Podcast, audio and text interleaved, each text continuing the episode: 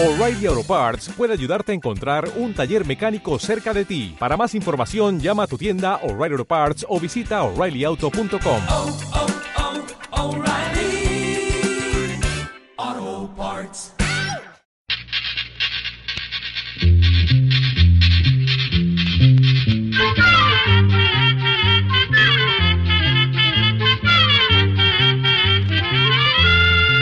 Llegó pa' llegó la escuela, llegó la escuela, llegó por radio.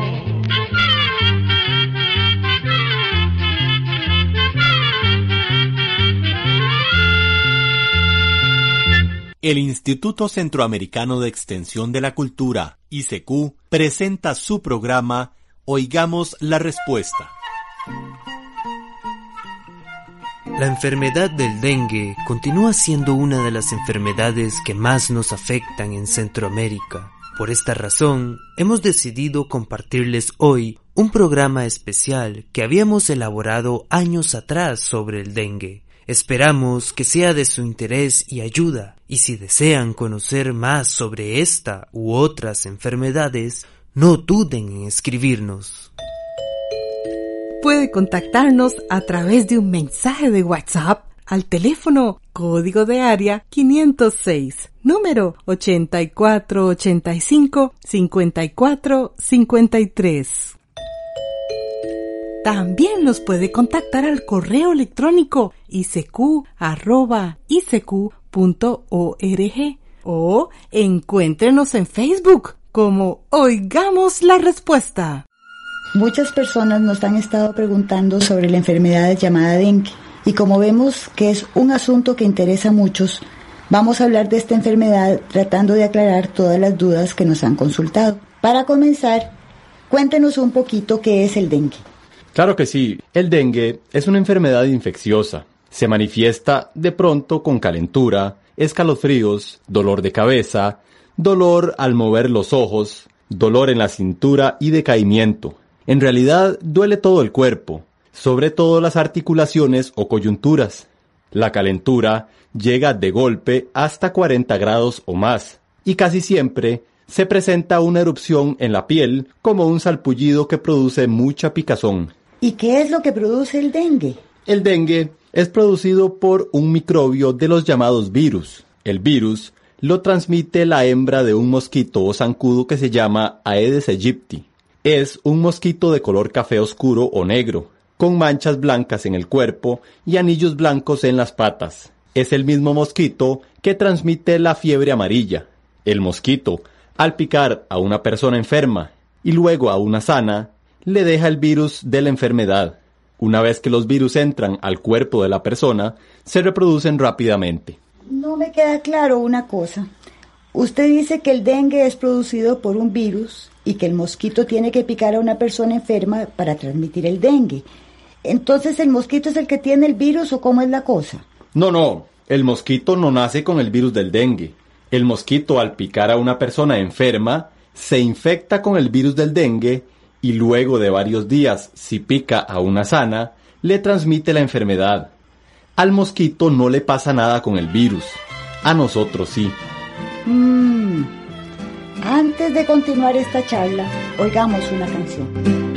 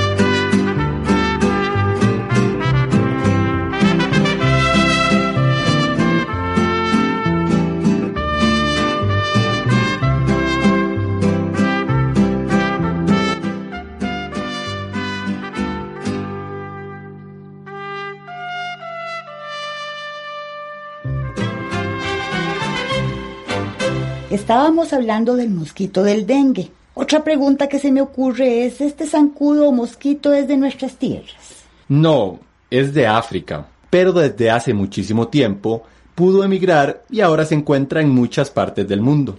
No me va a decir ahora que el zancudo vino volando desde África hasta aquí. Eso no se lo creo. No, no, claro que no. Volando directamente no. Pero, pues gracias a los sistemas modernos de transportes como los aviones, las lanchas y furgones, pudo llegar a muchas partes del mundo, como por ejemplo a nuestras tierras.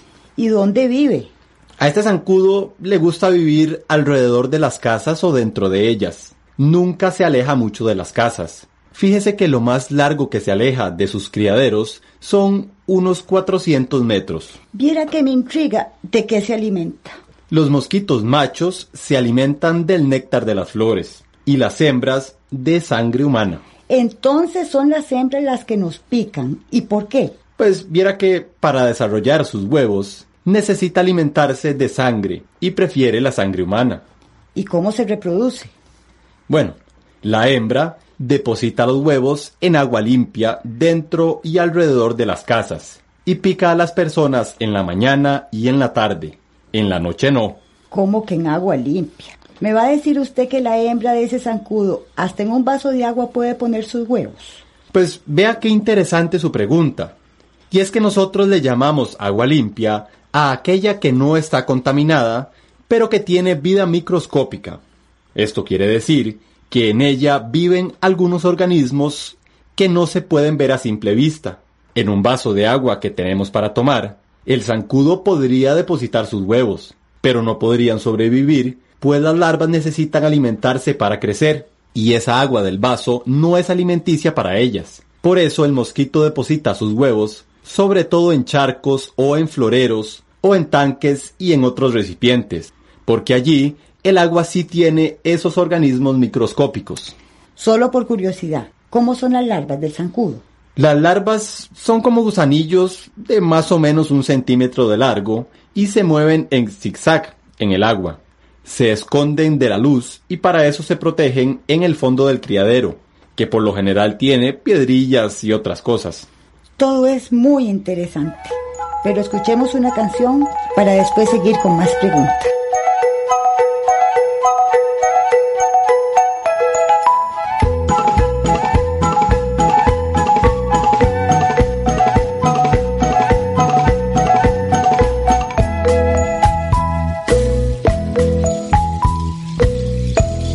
Aquel arroyito que va presuroso, cruzando mi huerta, regando mis siembros y dando la vida. Lo amé cuando chico, como lo amo ahora, pues en él bañaba mi fiel caballito ya se murió.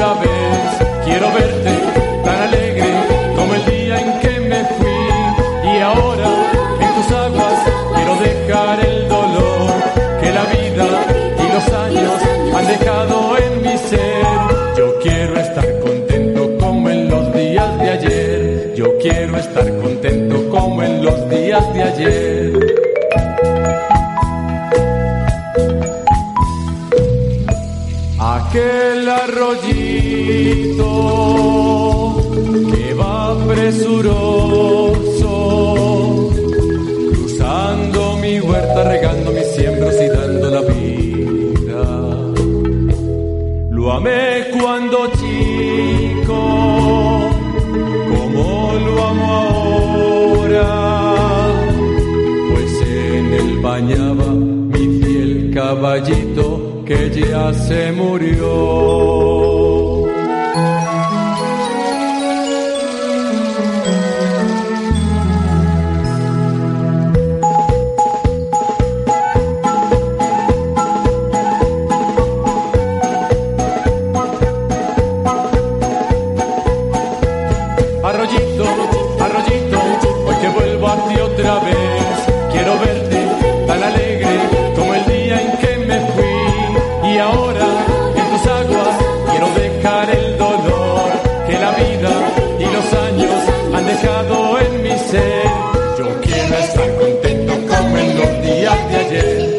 quieres tan contento como en los días de ayer. Quiero tan contento como en los días de ayer. Yo quiero tan contento como en los días de ayer. Yo quiero tan contento como en los días de ayer. Yo quiero tan contento como en los días de ayer. Yo quiero tan contento como en los días de ayer.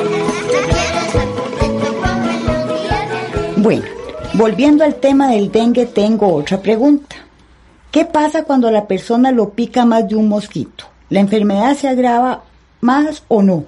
No, no, lo mismo da que a la persona la pique un solo mosquito o que la piquen varios. Con esto la enfermedad no se va a agudizar ni se va a hacer más grave.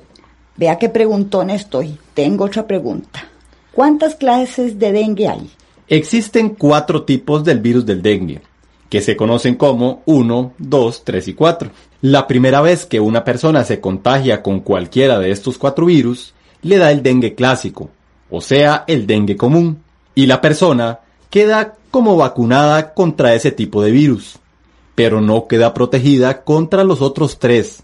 Entonces, si a esa persona la vuelve a picar un mosquito infectado, le puede dar dengue hemorrágico. El dengue hemorrágico es más peligroso que el dengue clásico, porque se producen hemorragias en diferentes partes del cuerpo que pueden causar la muerte. Vamos a ver si le entiendo bien su respuesta. Entonces, para que una persona le dé dengue hemorrágico, tiene que haber tenido primero dengue clásico. Es correcto. El dengue hemorrágico se presenta solo cuando la persona padece la enfermedad por segunda vez. Pero no es que si la persona ha tenido dengue, le va a repetir la enfermedad aunque no la haya picado un mosquito. Tiene que picarla un mosquito infectado con el virus del dengue para que le repita la enfermedad. Ya entendí. ¿Qué siente una persona cuando tiene dengue clásico? Bueno, los síntomas aparecen unos 5 u 8 días después de que la persona fue picada por el mosquito infectado. Los primeros síntomas son escalofríos, calentura, dolor de cabeza, dolor al mover los ojos, dolor en las articulaciones o coyunturas, dolor de cintura y decaimiento. Y además tiene como un sabor de herrumbre en la boca. Estos síntomas duran de 3 a 7 días. Después de esto, casi siempre aparece una erupción en la piel, como un salpullido que produce mucha picazón. Si el enfermo no se cuida, las molestias aumentan, da mucho dolor de cabeza, calentura alta, náuseas y vómito, dolor de estómago y, en algunos casos, puede haber diarrea. También puede salirle sangre por la nariz y por las encías y le pueden aparecer moretes en distintas partes del cuerpo, aunque también puede salirle sangre cuando orina o con las heces. Y dígame otra cosa, a todas las personas que les da el dengue clásico sufren de todos estos síntomas. No, algunas personas presentan síntomas tan leves que no saben que ya sufrieron dengue clásico. Y este es un gran problema, pues como dijimos anteriormente, quedan expuestas a que les vuelva a picar un mosquito infectado y les dé el dengue hemorrágico. También hay otro problema. Esa persona enferma no sabe que tiene dengue y si hay un mosquito infectado cerca y la pica, pues va a pasarle la enfermedad a otras personas. De verdad que eso es un problema. ¿Qué tratamiento se le debe hacer a una persona que tiene dengue clásico común? ¿Y qué medicinas se le pueden dar para curarla?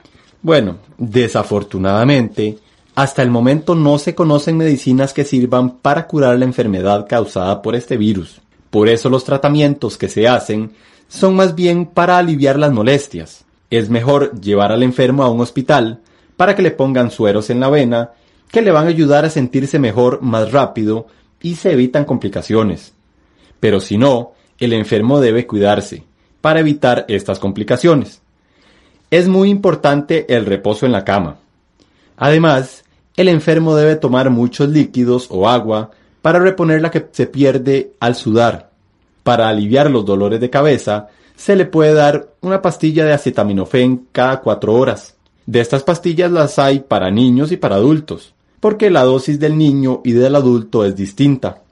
No se debe tomar aspirina o mejoral, porque eso puede agravar los casos de hemorragias. Para calmar la picazón en la piel, que es una de las cosas que más molestan, se pueden usar lociones como caladril, calergín, alergicán o calamina, que son fáciles de conseguir en las farmacias. ¿Y sabe qué otra cosa sirve para la picazón? Por si en las casas no hay estas medicinas. La leche de magnesia. Está bueno recordar lo que la leche magnesia también sirve. Otra preguntita que tengo. ¿cuáles son los síntomas del dengue hemorrágico?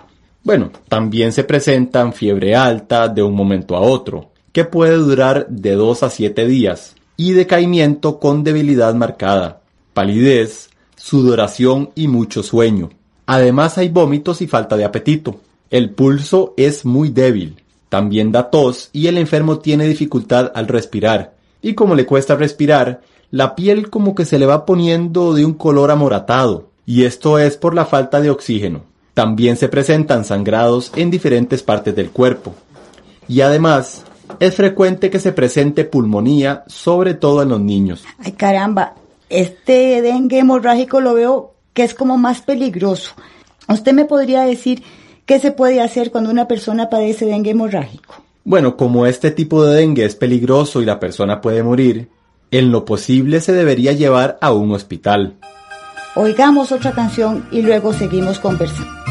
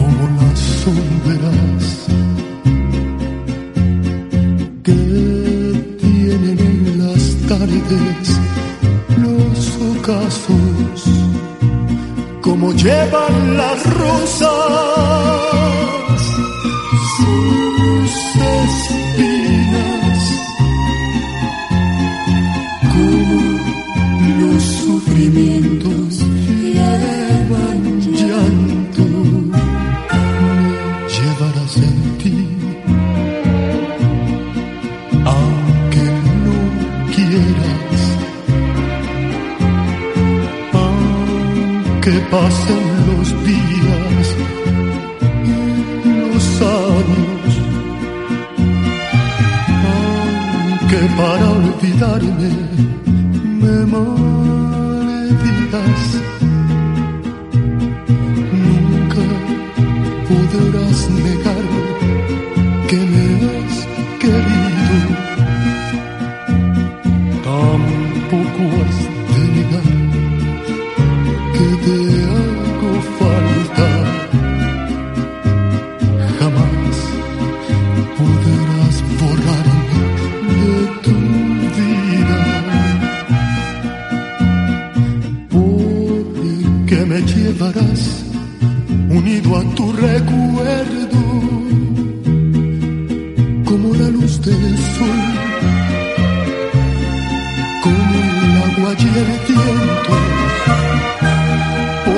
me llevarás porque me llevarás unido a tu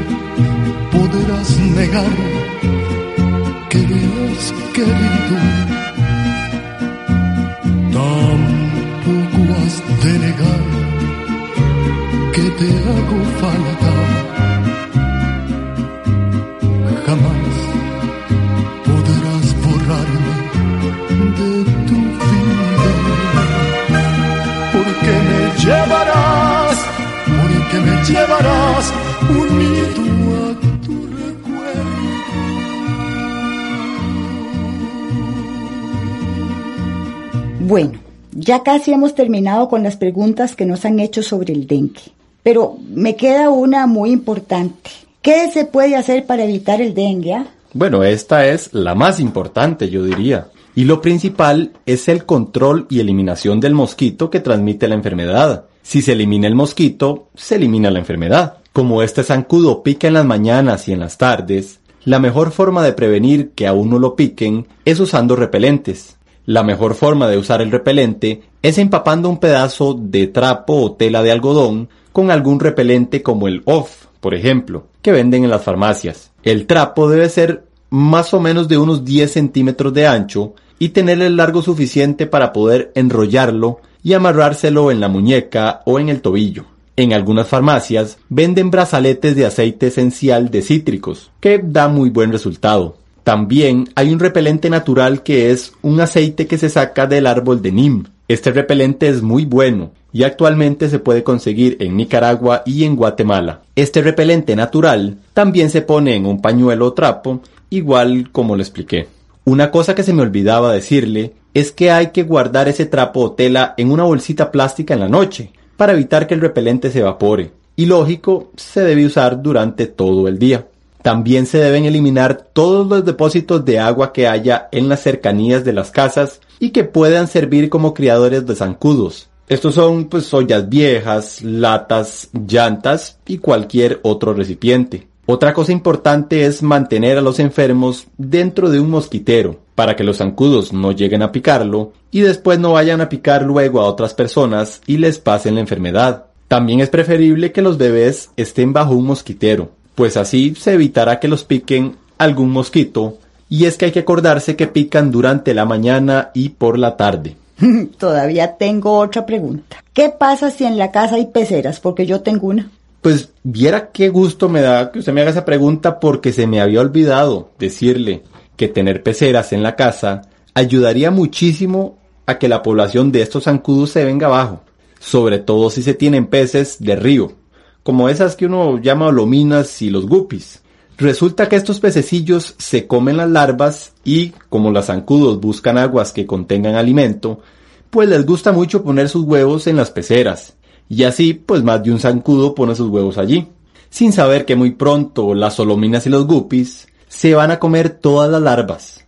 Una pecera es muy fácil de hacer, hasta en un recipiente grande de plástico se puede hacer, o también se puede partir una botella plástica de esas de 2 litros por la mitad y se pueden hacer dos peceras pequeñas. Eso sí, se le tiene que poner en el fondo un poquito de arena y para que se vean más bonitas pues unos adornitos pequeños de colores. Las peceras adornan mucho y los niños pueden hacerlas, cuidarlas y con esto estarían ayudando mucho a controlar el dengue. Bueno, yo creo que hoy ya yo no le quito más tiempo. Muchísimas gracias a todos y hasta la próxima. Ante lo que estamos viviendo en el mundo con la actual situación del llamado coronavirus, queremos compartir con ustedes la siguiente información. El virus que produce la enfermedad COVID-19 se transmite fácilmente a través de gotitas de saliva que expulsa una persona enferma cuando tose o estornuda y también al exhalar. También se transmite cuando le damos la mano a una persona enferma o tocamos algún objeto que haya tocado esa persona enferma y luego nos pasamos nuestra mano por la boca, la nariz o los ojos. Por eso se recomienda estar a unos dos metros de distancia de una persona enferma. Para evitar el contagio de este virus que provoca la enfermedad COVID-19, se recomienda lavarse las manos con agua y jabón frecuentemente, no tocarse la cara con las manos sucias. Al estornudar o toser, cúbrase con la parte superior del brazo. Evite estar en lugares con muchas personas. Si es necesario, manténgase en su casa y siga las recomendaciones de las oficinas de salud de cada país. Además, sea solidario y no deje sin abastecimiento a los supermercados. Todas las personas necesitan de alimentos y productos de limpieza. Colaboremos entre todos y todas, porque juntos podemos evitar la propagación de este virus en Centroamérica. Y así llegamos al final del programa del día de hoy. Los esperamos mañana en este su programa Oigamos la Respuesta. También puede enviarnos sus preguntas al correo electrónico isq.org o encuéntrenos en Facebook como oigamos la respuesta. Recuerde que comprender lo comprensible es un derecho humano.